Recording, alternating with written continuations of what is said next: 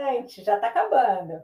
Permitir, gente, a utilização, a cessão de bens que o doador tenha posse. Inclusive, o texto do artigo 25 da resolução é: bens estimáveis cedidos devem integrar o patrimônio do doador.